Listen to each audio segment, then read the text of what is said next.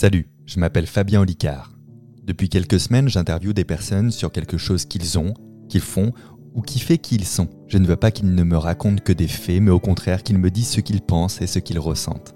Mon métier, c'est de savoir ce qu'il y a dans la tête des autres, et parfois le plus simple, c'est de leur demander.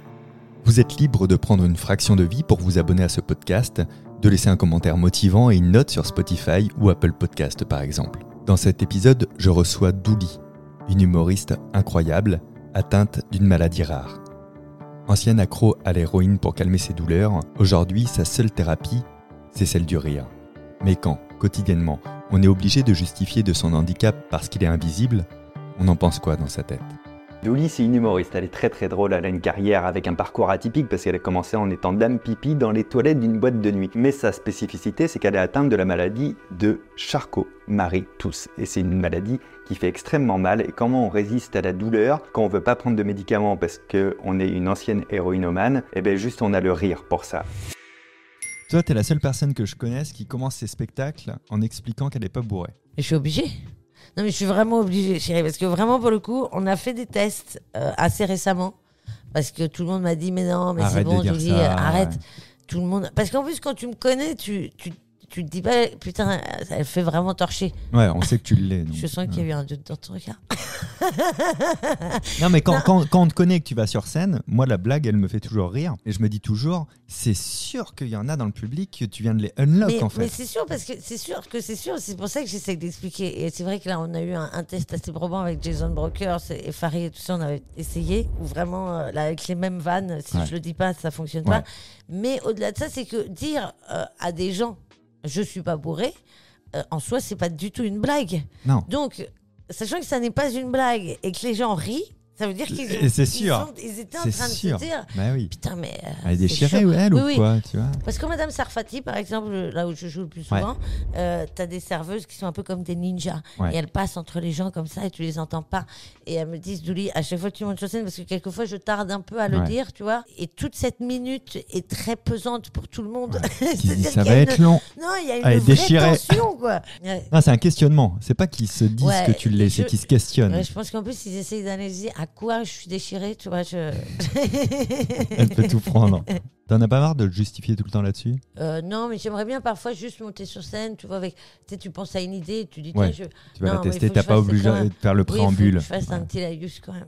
Mais vraiment, c'est important. hein, parce que je te jure que- Mais ça, c'est sur scène dans la vraie vie. J'imagine que tu commences pas Non, tes conversations par. Je Bah, m'appelle Douli, je suis pas bourré. Je pense que énormément de cas, les gens pensent que je suis déchirée. Mais je te dis, récemment, il y a un taxi qui m'a dit, euh, je lui ai dit, Orly 3, euh, s'il vous plaît, à 5h du mat. Et il m'a dit, au bout de 5 minutes, si ça va pas, vous prévenez, je m'arrête. Ah ouais. Et il était 5h du mat, j'avais ma valise et tout. Le gars, il a cru que j'allais en after avec ma valise. Douli, ça fait quoi d'avoir la voix la plus douce du showbiz, du show business C'est vraiment, c'est vraiment un luxe. non, c'est sympa. Bah, J'aurais pas aimé avoir la voix aiguë, tu me diras. Si tu me redemandes de choisir à la naissance euh, avec une voix aiguë, je pense celle-là quand même. Est-ce que je peux du coup t'imaginer à 6 ans avec cette voix? Ouais, ouais, ouais. C'est ça que vous. Ah oui, oui, j'avais la voix, j'avais la voix déjà. Mais on me prenait pour un mec quand j'étais petite. Est-ce que est-ce que t'avais les cordes vocales comme ça descendues et graves dès le départ? J'avais déjà. aussi grave, mais- bon, Peut-être pas aussi grave, mais elle, elle était cassée, ouais. Et quand ma mère me rasait la tête, euh, tu vois, du coup, tout le monde m'appelait jeune homme. Te raser la tête, ta ouais, mère m'a rasé la tête. Mais parce que t'as des poux pour le ouais, plaisir Exactement. Ah ouais, ok. Oui, oui. Et pour pas se faire chier, quoi. Ah bah la technique à l'ancienne, hein. c'est moins cher que le shampoing. Hein. Allez hop là Bah ouais. Du coup, avec cette voix et la tête rasée, tu vois, ça faisait petit soldat, quoi. Incroyable. J'ai l'impression d'entendre un épisode de Malcolm en vrai, tu vois. C'est pas une vraie vie. T'avais même enregistré cet été ta voix sur le GPS. Ça Ah ouais, mais c'est ton Sur- idée. ouais, hein. Quelle bonne idée il a C'est eu. trop bien. C'est vraiment fou euh, la quantité de gens. Parce qu'en plus, je voulais pas trop saouler non plus. Peut-être qu'il y en a, ils aiment pas. Tu vois, donc, euh, du coup, mais la quantité de gens qui se sont filmés, même en piéton. en piéton au Japon. euh, Enfin, tu sais, genre euh, des trucs improbables. Et euh, je je voulais faire des petits montages, tu sais, peut-être avec des, des clips de, de rappeurs dans leur bagnole. C'est génial. Ça, ça pourrait être marrant. Est-ce que ça t'a porté préjudice quand même ta voix? Est-ce que vra- t'as vraiment des moments où tu te rends compte que t'as pas eu un, je sais pas moi, un crédit d'appart, un machin et tout, juste à cause de la voix ou Euh, je c'est pas allé à que- ce stade-là? Non, mais je pense que si. Je pense qu'il y a Ouais. des fois où des taxis n'ont pas voulu me prendre. Ou, Ouais.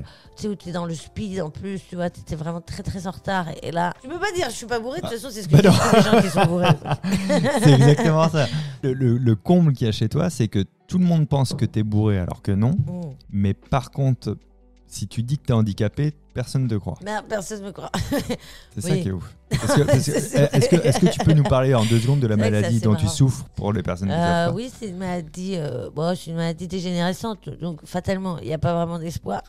mais mais euh, elle se traduit sous différentes formes selon les gens. Moi, c'est ça abîme les tendons, quoi. Enfin, c'est Ouais. plus ou moins pour tout le monde pareil. Donc, du coup, tu as des tendons qui se rétractent.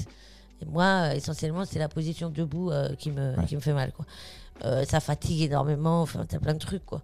Il y a plein de gens qui ont des, des, des versions différentes, quoi, Ouais, de ça.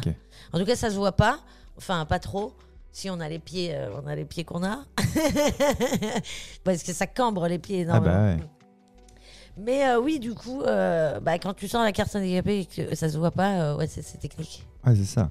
Ah bah, on- Quand, quand, quand t'es dans le bus et que si t'en peux plus et qu'il faut s'asseoir en disant je suis handicapé, non, je dois non, me c'est mettre là. très gênant.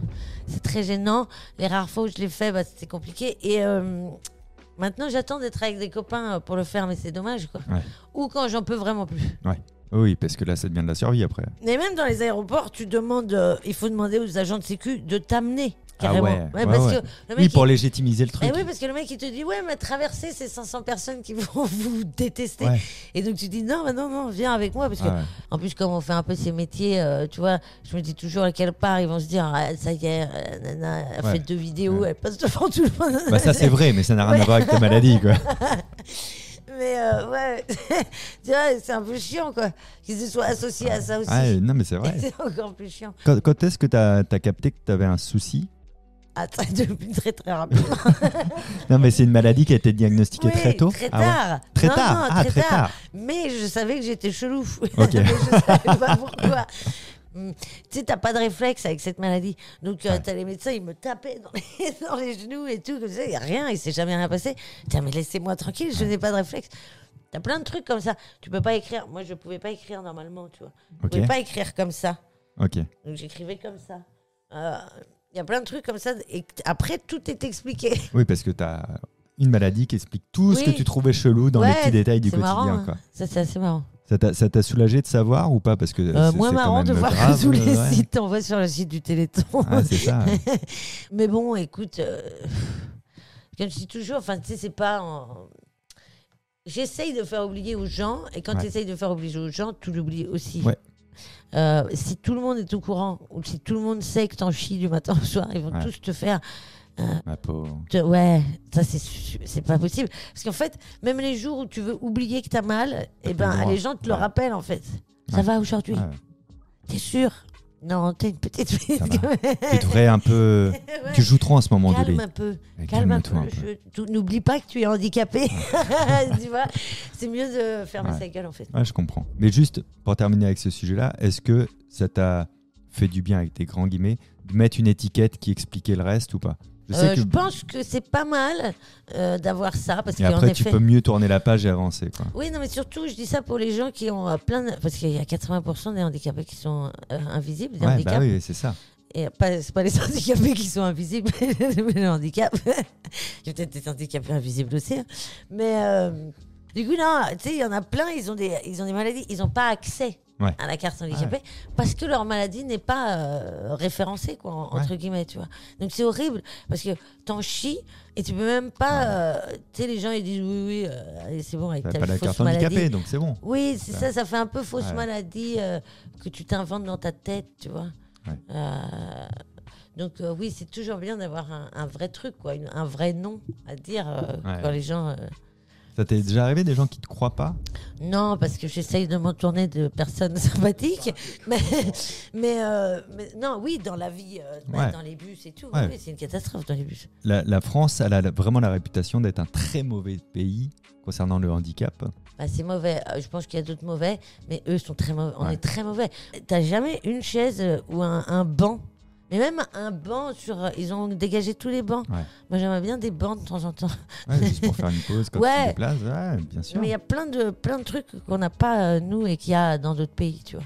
Même euh, les salles de spectacle, excuse-moi, elles sont pas hyper bien équipées pour les handicapés, Non. quoi. Ça a l'air d'être très compliqué la France au niveau du handicap et, et au niveau de la de comprendre ce qu'une personne peut vivre, tu vois, de ce Oui, que toi mais tu peux justement, vivre. c'est pour ça qu'il faut euh, faire des blagues dessus, parce que je pense que c'est pas en disant oui, euh, vous êtes tous euh, des connards, à Ouais. pas laisser la place.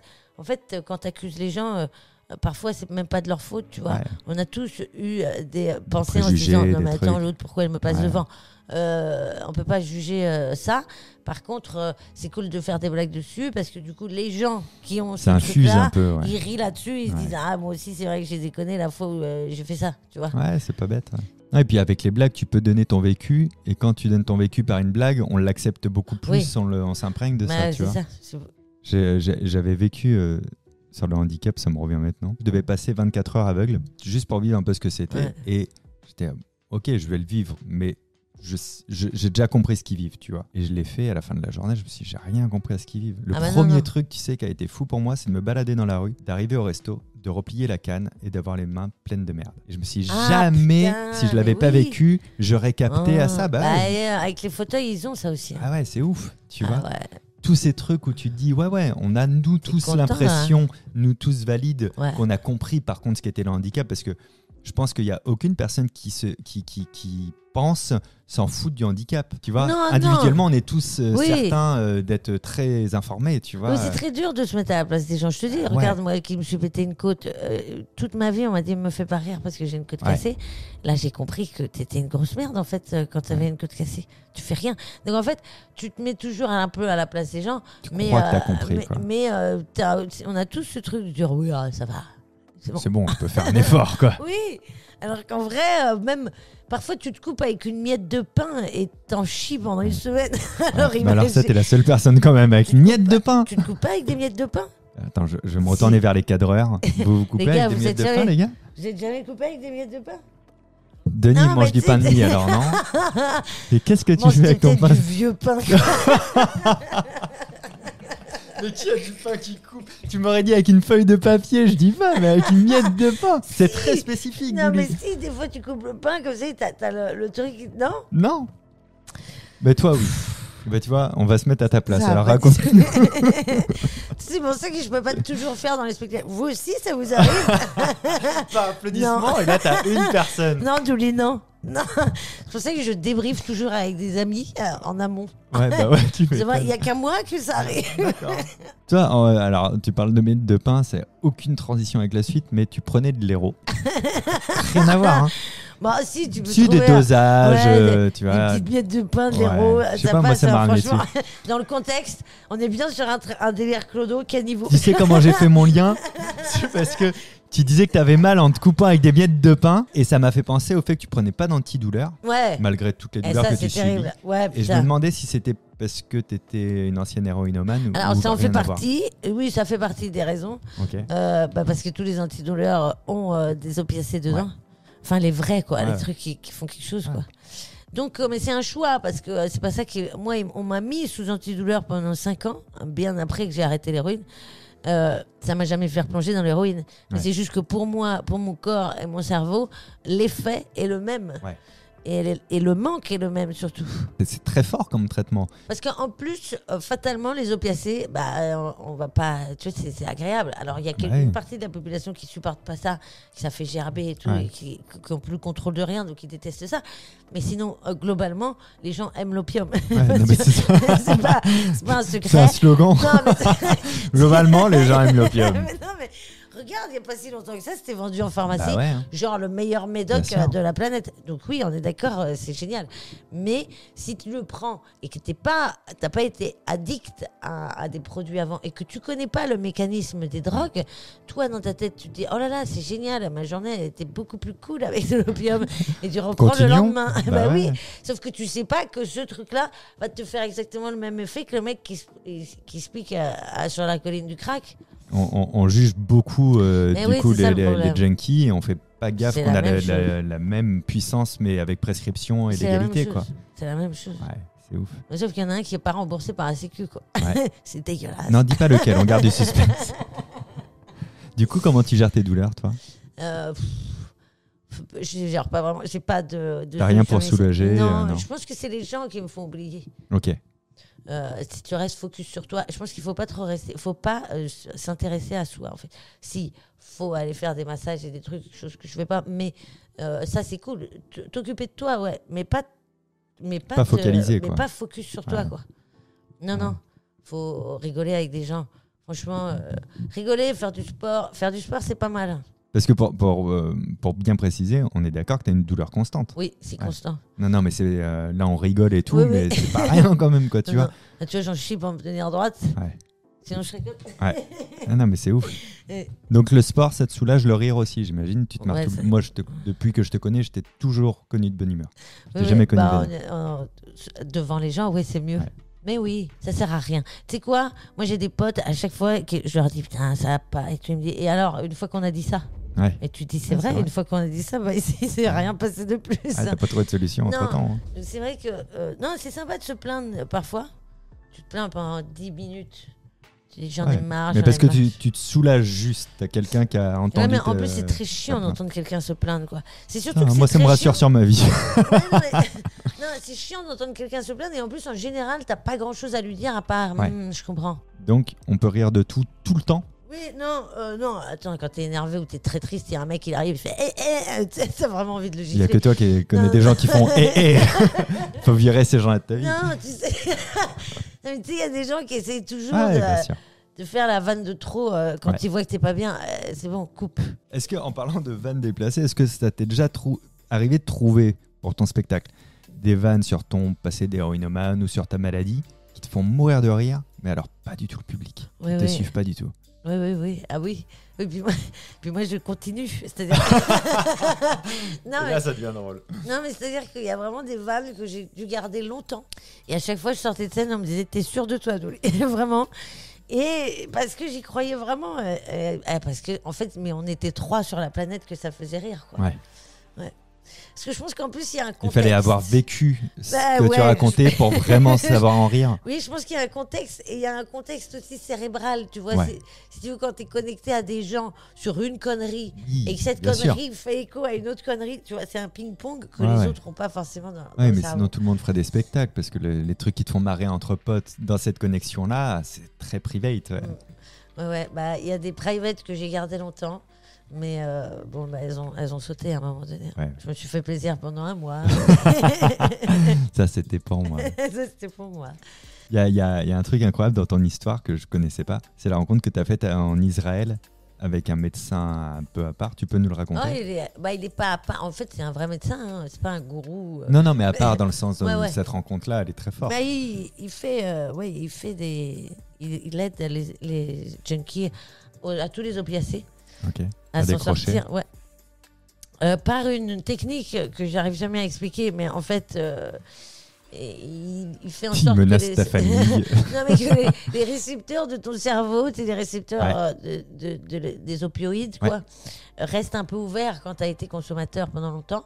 Ouais. Et du coup, lui referme ça. Donc en fait, tu n'es plus en demande, ton corps n'est plus en demande de ça. Après, libre à toi de replonger. hein. Enfin, tu vois, c'est pas miraculeux en soi, Ouais. mais ça t'enlève le Mais manque. si tu as envie d'arrêter, ça va t'aider à arrêter puisque ça va t'aider Ah oui. sur ton manque. Ouais, ouais. Mais je crois qu'il fait vraiment que les opiacés. Ouais. Parce qu'il y a des gens qui étaient addicts à, à- à d'autres drogues qui m'ont demandé. Je crois que lui, il fait vraiment que les opiacés. Ouais, parce que parce que c'est spécifique dans le cerveau pour le coup pour connaître un peu ça. Les opiacés, c'est un peu comme pour la nicotine. La première fois que tu en prends, ça te crée des récepteurs Mhm. qui vont s'allumer en alerte rouge Ouais. Et qui vont jamais disparaître. Mais voilà, c'est ça. Et d'ailleurs, ils vont atteindre un point où, à un moment donné, pendant que tu es en train de consommer, ils sont déjà en train de se rallumer. Enfin, c'est ouais, la, la- la grosse Oui. dépendance, tu vois. Et, et effectivement, lui, en combien de temps il a réussi à, à faire ça? 24 heures. C'est fou. C'est même pas, hein, je crois que c'est quelques heures. hein. Mais euh, tu restes une semaine.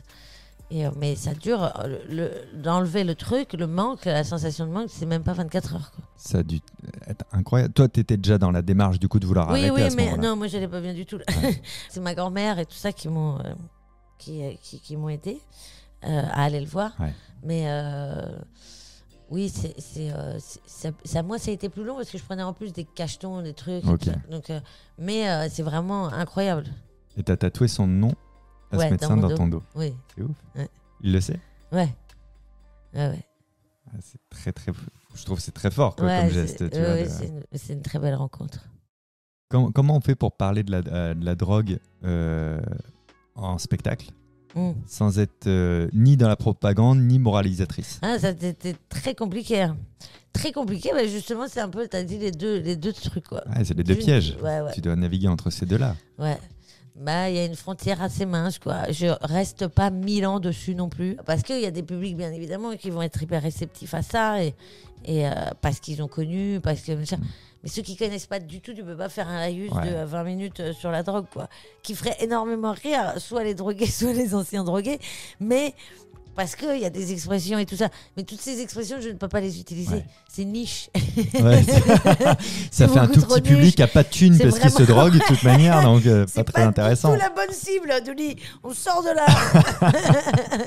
mais, euh, mais ce qui est drôle, c'est justement d'arriver à faire rire euh, des, tu vois, des mecs de, de 80 piges et tout. Ça m'est arrivé hein, d'avoir deux, trois mecs au premier rang comme ça ou des nanas. Et hilar sur des blagues de drogués, et, mais de drogués de repentis. Quoi. Ouais, c'est ça. Ouais. Ouais, parce que moi je trouve que c'est fort, c'est pas là, c'est là, là dans, son, dans ton show. Déjà, j'ai pas l'impression que tu parles de drogue, mais de Douli, en fait, Ouais, ouais. dans une, un- machin. Et, euh, et ça fait pas propagande. Et en même temps, tu donnes pas la morale, mais le fait que tu sois repenti, entre guillemets, Ouais. ça donne déjà la thématique. Oui, quoi, bah, tu c'est vois. ça. De toute façon, ça sert à rien de dire à quelqu'un ne te drogue pas. hein. C'est pas parce que tu vas lui dire ne te drogue Ouais. pas qu'il va pas se droguer. Oui.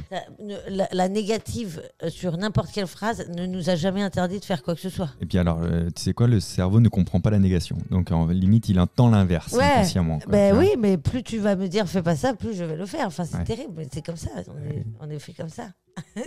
Il y a, d'autres sujets pour lesquels c'est dur d'écrire pour ton spectacle?